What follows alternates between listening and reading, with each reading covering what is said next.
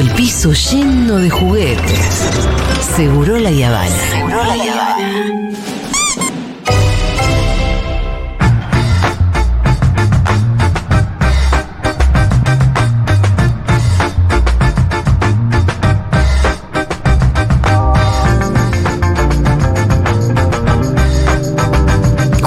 Cargue está en la mesa, ¿cómo le va, Señoras, señor? señores, ¿cómo están? Bueno, ¿Qué ganó Dieguito? Dieguito se ganó un viaje de- a Ushuaia, que es a donde quiere ir. Qué espectacular.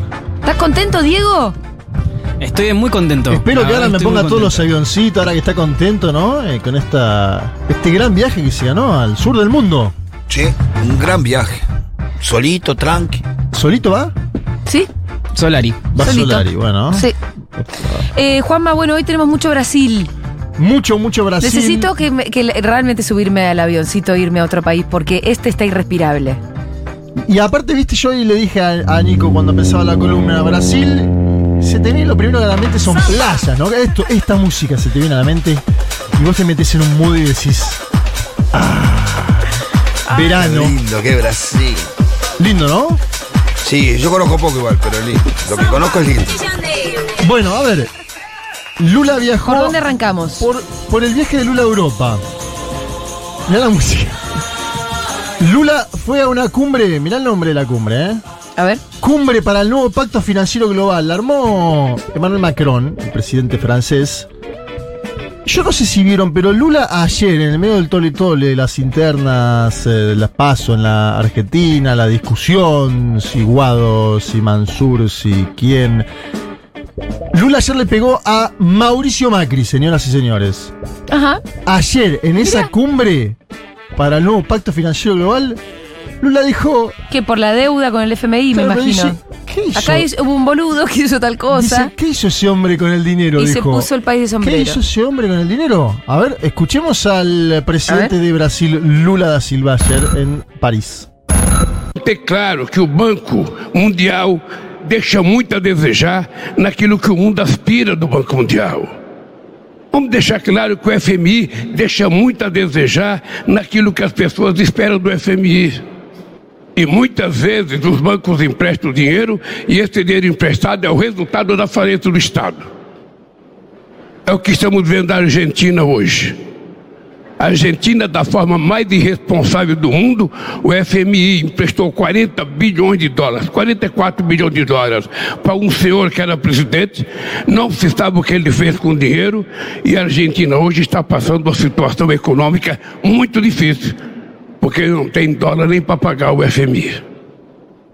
Então é importante que a gente tenha noção de que a gente não pode continuar com as instituições fu- funcionando. Vamos a dejar claro que el Banco Mundial deja mucho que desear de lo que las personas esperan del Banco Mundial. El FMI deja mucho que desear de aquello que las personas esperan del FMI. Vean lo que estamos viendo en la Argentina, dice Lula. De, for- de la forma más irresponsable del mundo, el FMI prestó 44 mil millones de dólares para un señor que era presidente. No se sabe lo que él hizo con ese dinero. Sí, una- un dato clave. Y Argentina está pasando hoy una situación muy difícil porque ellos no tienen dólares ni para pagarle al FMI. Lula, en su crítica a los organismos Claro. multilaterales de crédito, dice: ¿Qué hizo Mauricio Macri con la plata? Lo dijo frente a líderes de todo el mundo. Esto está. Eh, de hecho, circuló poco en Argentina porque, como un país ombliguista, Claro. estamos más mirando qué pasó con la paso, que está bien. Sí. Lo acaba de decir ayer, eh, frente a todo el Bueno, mundo. porque además también los medios de comunicación por lo general responden... Al eh, hombre que no sabe qué se hizo con la plata. Exactamente. Sí. Entonces no, no van a replicar a Lula y los medios que no están mirando mucho este el proceso este de caótico por el que está pasando ahora el espacio de Unión por la Patria. Sí, caótico, inédito también, ¿no? Porque se, se demora bastante la formalización de, de- de la fórmula presidencial. Lula volvió a insistir sobre un tema que parece ser un pilar de la nueva política exterior de él, que es la desdolarización del comercio exterior, es decir, la creación de nuevas monedas para intercambiar. Eh, Estamos ante un nuevo momento mundial, ¿no? Cuando la Argentina se debate o alguno quiere debatir dolarizar, el mundo debate desdolarizar y sobre todo el comercio exterior, ¿no? Que cada uno pueda con sus monedas intercambiar productos. Lula dice, esta discusión está en mi agenda y ante los líderes europeos le dijo, pero ojo porque la voy a dar en la cumbre de los BRICS. A Ajá. ver, Lula. E tem gente que se assusta quando eu falo que é preciso criar novas moedas para a gente fazer comércio. Eu não sei por que, que Brasil e Argentina têm que fazer comércio em dólar. Por que, que a gente não pode fazer nas nossas moedas? Eu não sei porque Brasil e China não podem fazer nas nossas moedas. Por que, que eu tenho que comprar dólar? Então essa é uma discussão que está na minha pauta. E se depender de mim, ela vai acontecer na reunião dos BRICS, que será em setembro. E vai acontecer também na reunião do G20. Porque nós vamos precisar colocar mais companheiros africanos para participar do G20. Dice Lula, hay gente que se asusta cuando yo hablo que es necesario crear nuevas monedas para comerciar. No sé por qué Brasil y la Argentina tienen que hacer su comercio en dólares. No sé por qué Brasil y China no pueden hacerlo en sus monedas. ¿Por qué hay que comprar dólares? Esta es una discusión que está en mi agenda y si depende de mí, dice Lula, se va a dar en la cumbre de los BRICS que será en septiembre. Atención porque los BRICS tienen 19 pedidos de ingreso, entre ellos la Ah. Argentina. ¿Cuántos? ¿19? 19 pedidos de ingreso. ¿Y en qué la bombonera esa, que la bombonera. ellos, la Argentina no. A ver, que la Argentina está haciendo todos los lobbies permanentes. Sucede que en septiembre hay que ver quién, va a haber ganado las pasos, ¿no? En nuestro país. Vamos a estar Sí, en el medio del proceso electoral. Sí, sí, sí, sí. Entonces habrá que ver eso también. ¿Viste cómo influye mucho eso de los países de las democracias de Occidente, no? Sí. ¿Qué? Es- son cuatro años. Ay, pues lo decís cuatro así, me años. empieza a agarrar un cuatro dolor en la años. panza. No, es que son cuatro años y cuatro años. No, y a- Hoy, el sí. mundo, este lado del mundo, es así. Del otro lado del mundo, Sí, sí, muy inestable, ¿no? Muy Sí. pendular. Porque aparte también es- todo es pendular y, y en especial las posiciones frente al mundo y de cara al mundo. Totalmente. Me imagino, un candidato de derecha no le interesa un carajo entrar a los BRICS. Pero O, no, imagínate, los dos candidatos de la interna de Juntos por el Cambio y el candidato de la Libertad Avanza, ninguno de ellos habló en ningún momento de los BRICS. No. Pero ni de casualidad, eh, ni cuando gobernaba Brasil Bolsonaro, que iba a las cumbres de los BRICS. Ni en ese momento decían. No les interesa. ¿Por qué? Porque miran otro, ¿no? Están mirando a, a otro lugar. Es interesante porque Lula terminó la jornada de ayer en un festival enorme que se hizo en París. Power Our Planet. Lo invitó a Lula, bueno, tocaron músicos de todo el mundo, pero un, un festival eh, ecoambiental. Lo invitó el cantante de Coldplay, Chris Martin. Lula tiene un vínculo con Chris Martin cuando Coldplay fue a tocar a, a Brasil. Mira, Sí, yo no sabía que Chris Martin tenía ahí un componente, no sé si llamarlo progre, cómo llamarlo. nah. no, Juan. ¿Vos decís que no? No, no, olvídate. Acá se juntó con Macri, no. ¿Se juntó con Macri y Chris? Lo tendría que chequear, pero no me extrañaría. Lo digo, lo digo por decir, pero. Mí porque no pa- sabe igual. Para mí, si lo googleo, lo puedo encontrar. Bueno, puede ser. Yo digo, em, Martin lo invitó a Lula a hablar a través de Yanja da Silva, que es la gran operadora de estas cosas de Lula. Yanja da Silva, Sí, la mujer sí. de Lula. Es increíble el protagonismo que tiene Yanja en la Sí. política brasilera. Hoy Está operando mucho. y en la política exterior, va a todos los viajes con Lula. Algo que suelen hacer Igual las que primeras damas. Fabiola. Sí, pero, sí, pero me, me da que es armadora. No, sí, claro, claro. que es Estaba armadora. jodiéndote. Está más militante, viene de la militancia igual, me parece. ¿no? Sí, Sí, las dos sí. esposas que tuvo Lula fueron eh, militantes del PT íntegra, ¿no? Eh, Marisa Leticia histórica y ahora Yanja da Silva. Escuchemos porque Lula tuvo un discurso donde le pegó un poquito a los países europeos en el mismo festival Power Our Planet. A ver. E responsabilizar os países ricos and to put the rich countries responsible para financiar os países em desenvolvimento que têm reservas florestais. to fund developing countries that have forest reserves. Porque não foi o povo africano que polui o mundo. It was not the African people that started Não é o povo americano, latino-americano que polui o mundo. It was not the Latin Americans that started polluting the world. Na verdade, quem poluiu o planeta nesses últimos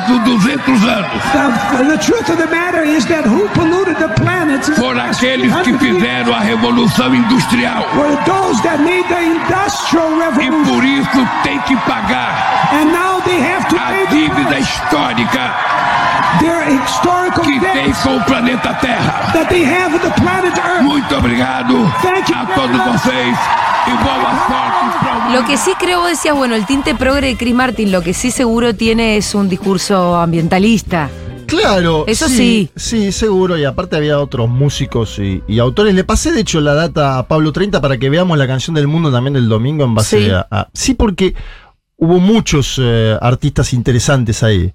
eh, europeos y, y- y también eh, estadounidenses. Dice Lula, responsabilizar a los países ricos para que financien a los países pobres que tienen reservas forestales. No fue el pueblo africano el que contaminó el mundo, no es el pueblo Claro. latinoamericano el que contamina el mundo. Quienes han contaminado el planeta en los últimos 200 años han sido los que han hecho la revolución industrial y para eso tienen que pagar la deuda histórica que tienen con el planeta. Muchas gracias a todos Bueno, ustedes. la deuda ecológica de la que nos habla aquí que hace mucho tiempo y es un discurso súper interesante. Pero ir y decírselo a una juventud enorme que está. Sí. a- ¿No? Está re Porque interesante, de fondo claro. está Eiffel, Lula, Eiffel, Lula y 100.000 personas Sí, viendo sí, un concierto sí. gratuito. Y además desde algún lugar se, empieza, se tiene que empezar a instalar, porque es un poco utópico pensar, che, o sea, nosotros somos los que le debemos un montón de dólares a ustedes, pero si nos ponemos a pensar en realidad en las riquezas, eh, son ustedes, ¿no? El- Sí. habría que dar vuelta a quién es el acreedor acá. Seguro. Eh, Después te llevo. parece utópico, en realidad súper real, empezar a instalarlo, bueno, no está mal. No, Y seguro. que lo diga Lula frente a un montón de y gente. en Europa decirlo, porque él está hablando de si son ustedes, no en un punto. Él está, ¿no? Sí, sí, yo son no ustedes. está diciendo, está diciendo Sí, yo aparte no. lo está diciendo el presidente del país más grande de Sudamérica. A mí me parece que ir a hablar en la cara de Manuel Macron, hablarle contra el FMI, a hablar contra Mauricio Macri y lo que hizo en la Argentina, a hablar sobre los BRICS de forma positiva, estás avalando también el crecimiento de China, a hablar de las nuevas monedas de intercambio. Y encima después ir al festival y decir, che, la culpa no es ni de los pueblos africanos ni, ni latinoamericanos, habla bastante de la concepción del mundo que tiene este hombre. Ahora bien, yendo a Brasil en lo interno, porque estamos analizando el plano externo, ¿El quilombo? se está juzgando a Jair Mesías Bolsonaro Ah, sí. en el marco del Tribunal Supremo Electoral para ver si Bolsonaro es inelegible o no. Inelegible es la palabra que utilizan en Brasil. Eh, claro, que no, no va a poder. Inhabilitado. Inhabilitado sería, acá, claro. Bien. Bolsonaro es acusado de abusar de su poder como presidente de Brasil al criticar el sistema de votación electrónica en Brasil en el año 2022, sobre todo en un encuentro particular que tuvo con embajadores. Acuérdense, él dijo, las urnas no son seguras, el proceso electoral brasilero no es seguro. Siete miembros del Tribunal Electoral tienen que votar ahora si Bolsonaro puede o no continuar disputando elecciones, básicamente. Y los La tiene- especialistas tiene en derecho difícil. electoral dicen que hay altísimas chances de que Bolsonaro sea condenado, por tanto, diría, Inhabilitado. inhabilitado, inelegible, como dicen en Brasil, por el plazo de ocho años. Esto abre un escenario en el bolsonarismo de debate de quién puede ocupar el lugar de Jair Mesías Bolsonaro, que en la última elección, como ustedes bien saben, sacó 49 puntos. Sí, puede ser. Pero, tan- pero, pero está ejerciendo la, la opo- la- la jefatura de la oposición, Bolsonaro. sí, hoy está ¿Sí? viajando por el país, sí, sin lugar a dudas. Igual tiene todos sus vástagos, ¿no? Sí, tiene algunos otros quilombitos que tienen que ver con la, la falsificación y retención de, de- de documentos sensibles Falsificó para el Estado. documentos, eh, tiene las joyas de Arabia Saudita que no Sí. se sabe, ¿no? Sí, retuvo también documentación sensible para el Estado de, de Brasil. sí. Eh, to- todo el quilombo de, la- de las vacunaciones, ¿no? El certificado de vacunaciones truchas, cualquier cosa. Hoy, a esta hora, hay preocupación en el bolsonarismo porque el tema no termina de levantar en redes sociales. No hay un operativo clamor a decir, che, Bolsonaro, ¿cómo lo van a inhabilitar? Y los caciques del bolsonarismo, Tarcisio de Freitas, inclusive Michelle Bolsonaro, la ex primera dama, ¿Qué? y se anotan. Claro. Ah, bueno, si está condenado y inelegible. Acá estamos. Yo soy Tarcisio, yo soy Michelle, ¿no? Michelle Bolsonaro. ¿Vota, Michelle? Michelle quiere ser. Pero vos la Yo ves más interesada que- en ser y que el Dorima. No lo sé. Mira, No lo sé, ah, yo sé que si quiere, si va a jugar, si le dan la, la camiseta, por ahí se la pone y juega. La otra novedad, y esto es muy interesante para analizar los ciclos políticos del continente, el abogado de Lula en la causa de Lavallato era un hombre joven, técnico, ¿sí? El abogado de Lula en la causa de Lavallato. Cristiano Sanín. No importa cómo llegó ahí. Muy cuestionado incluso en el PT en ese momento, ¿no? Como diciendo, ¿por qué, por qué este tipo tan joven llegó a, la- a defender a Lula? Bueno, hay explicaciones, no importa.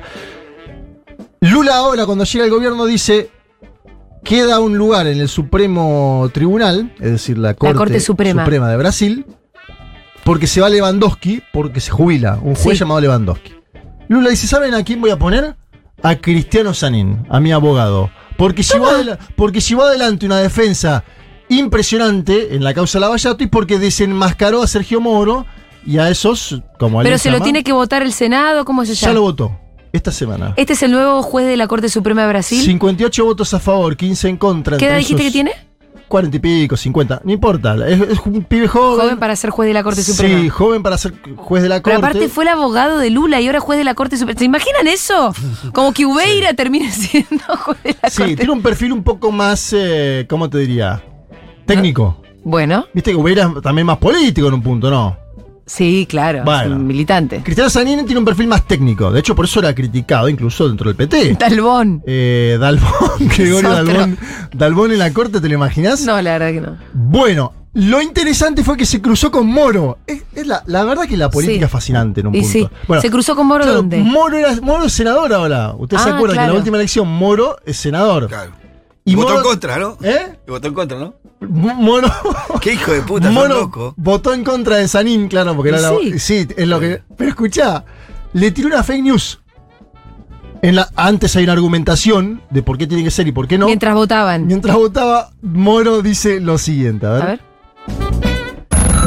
Eu li, por exemplo, vi na internet, não sei se é procedente ou não essa afirmação, que Vossa Excelência teria sido padrinho de casamento do recente casamento do presidente. Não sei se é verdade ou não, e se não for, eu peço até minhas escusas, mas é importante para nós aqui do Senado termos presente ah, essa relação, se ela vai além da atuação como advogado eh, particular.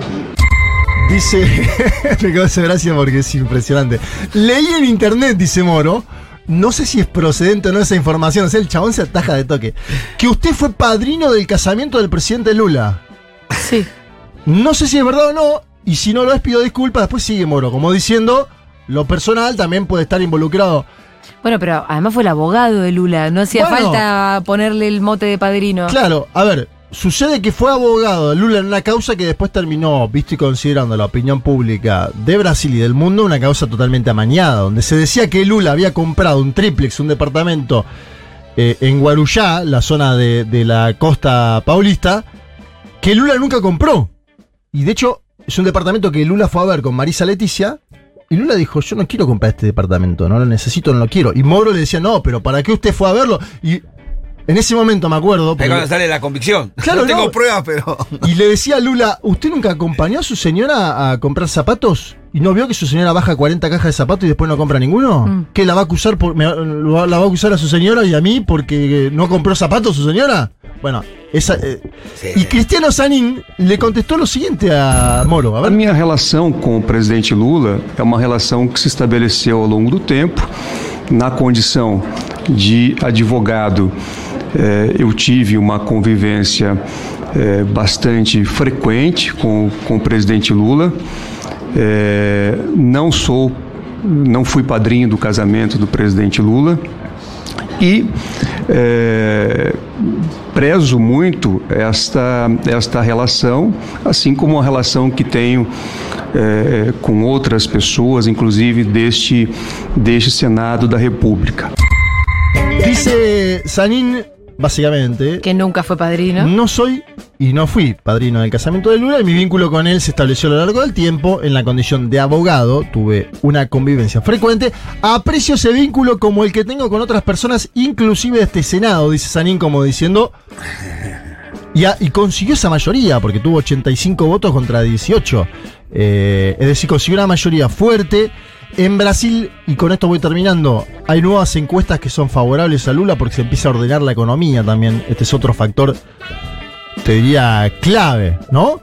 Baja el dólar, es decir, se aprecia la moneda local, que es una moneda que eh, siempre los brasileños han defendido muchísimo.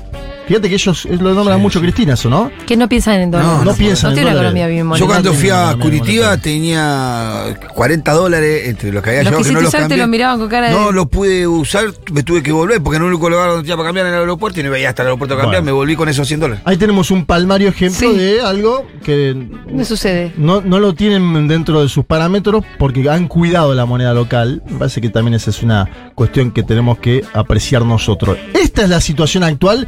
Vamos a profundizar muchísimo sobre esto el día Bien. domingo. En Un Mundo de Sensaciones. No con la deberían perderse. de Federico Vázquez, un programa que tiene que escuchar, ¿no? Sí, claro, el programa de política internacional de Futurock. Un mundo de sensaciones a las 12. Vas a estar, Juanma. ¿Vos qué vas a tener Brasil? Yo voy a hacer seguramente Brasil. Hay muchas otras noticias eh, en el mundo para picotear un poquito. Está lo de España, que el Partido Popular hizo un evento en la playa. Ajá. ¿Viste que se vienen las elecciones? Sí, las generales. Porque hay un poco de confusión, pero porque las anteriores fueron las como las autonómicas, Sí, las locales. Sí. ¿Y las generales cuándo son? 23 de julio. Ajá. O sea, Ya estamos. nada, un mes. Con la antesala de lo que fue una muy buena elección para la extrema derecha en España. Una extraordinaria elección del Partido Popular que hay que ver si la puede llevar adelante o no en estas condiciones en un mes más. Tan loco ofreciendo bala acá. Imagínate aparte. Están, están tirando cárcelo bala, digo, cárcelo bala, cárcelo bala. mira, ya te pronostico. Si el- eh, esas elecciones se van a meter en la campaña argentina, por la fecha. Y el peronismo te la arrastra, la derecha te dice Por la como fecha los te lo digo. peronistas de Argentina. Si gana el Partido Popular, Y acá van a estar más vas a tener a no sé Patricia qué. Horacio viajando a Madrid. Yendo, juntándose con Díaz Ayuso. Ay, estoy Acordate, acordate. Ay, la estoy viendo. Sí. Así que bueno, este. Así estamos. Pero bueno, Lula dijo en París que Macri. Macrigato. Dijo en otras palabras Macri gato, ¿no? Dijo, ¿dónde está la plata?